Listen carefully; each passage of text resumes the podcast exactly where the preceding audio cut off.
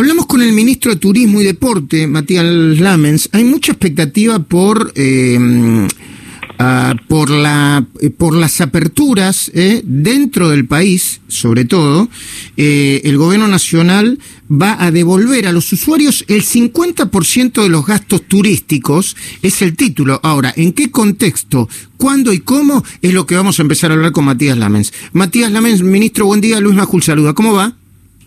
¿Qué tal, Luis? Buen día. ¿Cómo le va? Muy bien. ¿Cómo es el tema de, de devolver el 50% de los gastos realizados ¿A quiénes y cómo? Bueno, Luis, la verdad que es un programa que, que tiene, por supuesto, como iniciativa reactivar el sector, el sector que está eh, por ahí uno de los más perjudicados, de los más golpeados por la pandemia y que representa casi el 9% del PIB de la Argentina, que genera más de un millón de puestos de trabajo. Nos pusimos a pensar en un programa que fuera innovador, ¿no? que sirviera de la lógica también del subsidio tradicional y bueno, hemos creado acá en la órbita del Ministerio, junto con nuestro equipo, este programa que Déjame decirte que la semana pasada fue eh, puesto como ejemplo por Naciones Unidas, por la Organización Mundial de Turismo, como un programa innovador, invitó al resto de los países a seguirlo y que nos tiene a todos muy entusiasmados porque ahora te cuento de, de qué se trata. Si vos con tu familia, con un amigo o con, quien vos quieras, o vos solo querés viajar por la Argentina durante todo el 2021 y sacás tu pasaje, tu paquete, tu, bueno, tus pasajes, tu alojamiento, tus excursiones, eh, desde el 10 de octubre hasta el 31 de diciembre de este año, para viajar durante todo el 2021 por la Argentina, nosotros te volvemos hasta el 50% del total de lo que gastes en ese viaje. Es decir, vos te querés ir a Bariloche y cargas tus facturas eh, de pasaje, tu factura de alojamiento de hotel, tu factura de alguna excursión en la página del ministerio y automáticamente te va a llegar un crédito por el 50% del total de lo, de lo, que gastaste. Si gastaste 50 mil pesos por 25 mil pesos, para que vuelvas a gastar en la cadena turística. Para, lo podés hacer, ese gasto de 25 mil pesos con la tarjeta lo podés hacer o eh, en el mismo viaje o posteriormente en tu ciudad de residencia en gastronomía, cine, teatro, eh, para otro viaje. Así que la verdad que es un programa que, que, que es un fuerte incentivo a, la demanda, que tiene una impronta reactivadora, una impronta federal, Luis, porque para muchas provincias vos sabés que el turismo representa un porcentaje muy importante de, su Producto Bruto Geográfico, así que estamos estamos muy contentos, inclusive el presidente de la Cámara Argentina de Turismo dijo dijo estos días, y creo que ayer lo reafirmó en alguna entrevista, que era la mayor inversión del Estado Nacional en el sector turístico, así que estamos muy contentos. Ahora, ¿incluye esto, el, el paquete turístico que incluye solo el hotel o eventualmente los pasajes de avión en el caso de que se pueda viajar en, avión en, esa en, eh, el año que viene o, algunos meses del año que viene? Mm, mm. Sí, Luis, eh, eh, incluye todos los pasajes que hagas de avión o micro, transporte terrestre de, mediana y larga distancia también lo incluye. Mm. Y la, perdón, una tontería, ¿no? ¿Y la gente que va en su propio auto privado? La gente que va sobre auto no, sí le incluye los gastos de alojamiento, ¿no? Si esa gente va y se aloja en un hotel o si saca, o si saca una excursión o cualquier mm. otro gasto que haga vinculado a la cadena turística, sí. Mm. ¿Cuánta, ¿A cuántos eh, asciende la inversión y, y cómo, eh, dos preguntas en una, y, y cómo y cuándo se lo devuelven al turista? Bueno, ¿a cuánto siente la inversión? Nosotros tenemos estimado que va a ser un, volumen, que va a haber un volumen de compras entre octubre y diciembre de 30 mil millones de pesos, con lo cual la inversión del Estado Nacional sería de 15 mil millones de pesos. Que déjame abrirte un paréntesis, porque este programa además lo que tiene es que hace muy eficiente el gasto público, Luis, porque si bien es cierto que, el Estado Nacional pone esos 15 mil millones de pesos, también es verdad que el Estado recauda dos veces, ¿no? Recauda IVA en la primera compra, en esos 30 mil millones, y vuelve a recaudar con la, cuando, cuando gasta con la tarjeta. O sea que es un programa que hace muy eficiente el gasto público también.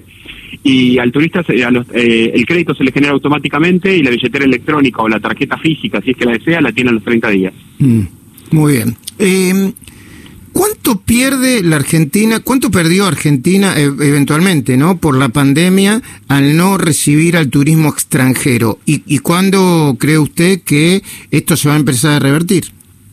Es una muy buena pregunta, sobre todo teniendo en cuenta la, situación este, cambiaria de, estos días. La verdad que una de las, de las principales ofertas que había de dólares era la que venía del turismo extranjero. El año pasado Argentina tuvo casi 6 mil millones de dólares de ingresos por, por divisas de turismo receptivo y este año solamente en enero y febrero tuvo 1.200 millones. Así que imagínate que que esa eh, el hecho de no tener esa oferta también seguramente hace, presión sobre sobre la cuestión cambiaria, hace presión sobre el dólar. Nosotros eh, queremos que, por supuesto, que, las fronteras se pueden abrir eh, lo antes posible, pero sin poner en riesgo la situación sanitaria y, sin tirar por la borda todo el esfuerzo hecho hasta acá. Acá te quiero contar que estamos trabajando con, con el gobierno de la Ciudad de Buenos Aires y también estamos trabajando con, con, con la empresa Buquebus para hacer una prueba piloto con uruguayos para que se testeen arriba del barco y para que puedan venir a Buenos Aires durante dos días para, para que puedan disfrutar de la ciudad, pero por supuesto para que además creemos que, que va a generar un ingreso importante de dólares para la Argentina si, si podemos establecer esta prueba piloto y, efectivamente sale bien, es algo que podemos emular también con otros destinos. Mm. Eh, ¿Cómo...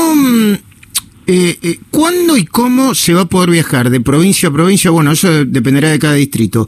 Pero, por ejemplo, hay mucho ruido con el tema de eh, el partido de la costa y, el viaje que eventualmente propietarios de eh, casas en la costa, en Pinamar, en Cariló, en Mar del Plata, puedan hacer eh, para visitar sus casas antes de, ir de vacaciones de verano.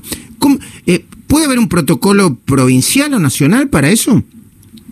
Mira, un protocolo nacional, eh, nosotros estamos trabajando con cada uno de los intendentes, no solamente de la costa atlántica, sino también de Córdoba, de Bariloche, de Iguazú, de Calafate, de Ushuaia, de todos los grandes destinos turísticos de la Argentina para, homologar protocolos. Eh, ya lo hemos hecho en lo que tiene que ver con protocolos de hotelería, de gastronomía, eh, bueno, de, de, todo, de todos los protocolos vinculados al sector turístico y la verdad que hemos logrado la homologación de las 24 jurisdicciones en eso. Así que ese es un dato. o sea que si yo quiero, que... si nosotros queremos ir, a, yo quiero ir a, no sé, a Pinamar, a Mar del Plata, a Cariló, eh, ¿puedo hacerlo ahora? No, no, los protocolos tienen que ver con cómo cómo se va a comportar cada establecimiento y cuáles son las, las normas que tiene que seguir el turista. Después, mm. cada, eh, hoy, con la, por la situación epidemiológica que tienen hoy cada uno de los destinos, tiene la potestad de, decidir qué hace, pero nosotros estimamos que para la temporada de verano vamos a tener la homologación y que, y que, y que todos los municipios van a estar en la misma sintonía, entendiendo Luis que es importante que haya temporadas para ellos también, es importante que el otro día me hablaba con, el intendente de Mar del Plata, me decía que Mar del Plata está una, una desocupación superior al 25%. Imagínate lo que podría ser sin, sin turismo, sin temporada de verano. Mm. Así que con todos los cuidados del caso, pero creo que es muy importante que tengamos temporada de verano y en el gobierno nacional también hemos tomado esa decisión política de que efectivamente la tengamos. ¿Cuándo vuelve el fútbol, Matías Lamens? Mira, Luis, la verdad que nosotros teníamos eh, ya la decisión tomada de que, de volviera en forma inmediata. Por, eso habíamos también eh, autorizado los protocolos de Conmebol para que vuelva a la Copa Libertadores, por eso pudo jugar la selección argentina el, jueves pasado en cancha de Boca, pero la verdad que la, situación sanitaria del interior del país, sobre todo, como se fue complejizando, hizo que, esa decisión la, la, pusiéramos en pausa. Seguramente mañana, miércoles o el día jueves, me voy a reunir con el jefe de gabinete y con el ministro de Salud para, para poner una fecha concreta que ojalá sea lo antes posible porque creo que, que, con, con, las pruebas que hemos hecho en términos de, burbuja, en términos de cumplimiento de los protocolos también que nos presentó la AFA, las pruebas han sido exitosas, así que creo que estamos en condiciones de, empezar a, a, pensar en la vuelta. Usted fue candidato a jefe de gobierno de la ciudad y por lo tanto debe tener una mirada política sobre las cuestiones, incluidas las cuestiones que atañen al gobierno. ¿Cuál es su mirada sobre la marcha de ayer? La, la, yo, bueno, lo, lo, digo porque lo escribí y, lo mantengo. Creo que fue la marcha más multitudinaria y creo que fue contra el gobierno, ¿no? Después habrá que discutir cuáles son las razones, si fue una, dos, tres o muchas, eh, eh, o confusas o no. Pero ¿cuál fue, cuál es su mirada sobre esto? Bueno, yo creo que lo primero que te quiero decir es que eh, siempre estoy a favor de que la gente pueda expresarse y manifestarse. Aún en tiempos de pandemia y con el riesgo que eso implica, yo celebro siempre que esta gente se pueda se pueda expresar, puede estar, eh, bueno, eh, lamentablemente en tiempos de pandemia es difícil decirlo, pero que pueda estar en la calle y que pueda y que pueda volcar su opinión. Con respecto eh, contra quién fue, yo creo que había consignas variadas, ¿no? Si, si vos escuchabas a los manifestantes, había de todo, claramente había gente que que no que no está de acuerdo con, con, el gobierno, pero también había gente que estaba en contra de, de, la cuarentena, que estaba en contra de eh, la situación que, que, la cuarentena generaba. Creo que, que, había reclamos disímiles. Lo que sí me parece que, que, excede, un, que, pasa un límite y me parece que con eso nunca voy a estar de acuerdo y, y vos Luis me has entrevistado en otras oportunidades y sabés que esto esto mismo diría si, si sucediera eh, convocando a la casa de un dirigente opositor. Yo creo que no, creo que lo de ayer de convocar a la casa de la vicepresidenta fue un error enorme de los organizadores y de los medios que lo difundieron. Un error enorme que se ha pasado un límite. Y que ese límite, quienes intentamos llevar un poco de, cordura y de sensatez a la discusión política, nunca lo tenemos que pasar. Y cuando se pasa, lo tenemos que condenar. Gracias, Matías Lamen, por la entrevista. ¿eh?